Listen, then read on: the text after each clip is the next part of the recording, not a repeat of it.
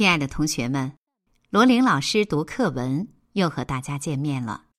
今天我们一起来读第二十五课：自己的花是让别人看的。作者季羡林，请同学们翻开课本第一百五十页。自己的花是让别人看的。爱美，大概也算是人的天性吧。宇宙间美的东西很多，花在其中占重要的地位。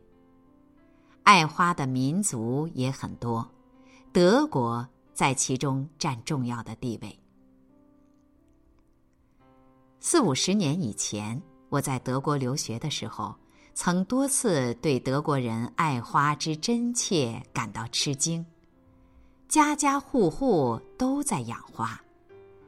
他们的花不像在中国那样养在屋子里，他们是把花都栽种在临街窗户的外面，花朵都朝外开，在屋子里只能看到花的脊梁。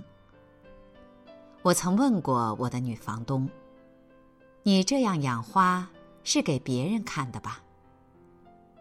她莞尔一笑，说：“正是这样。”正是这样，也确实不错。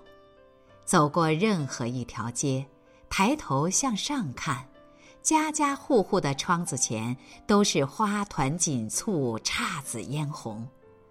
许多窗子连接在一起，汇成了一个花的海洋，让我们看的人如入山阴道上，应接不暇。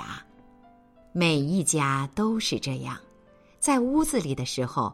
自己的花是让别人看的，走在街上的时候，自己又看别人的花。人人为我，我为人人。我觉得这一种境界是颇耐人寻味的。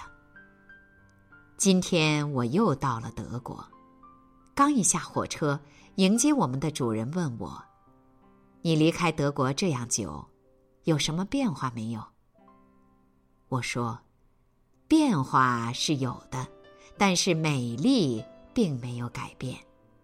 我说美丽指的东西很多，其中也包含着美丽的花。我走在街上，抬头一看，又是家家户户的窗口上都开满了鲜花，多么绮丽的景色，多么奇特的民族！我仿佛又回到了四五十年前。我做了一个花的梦，做了一个思乡的梦。好了，今天的罗琳老师读课文就到这里，同学们再见。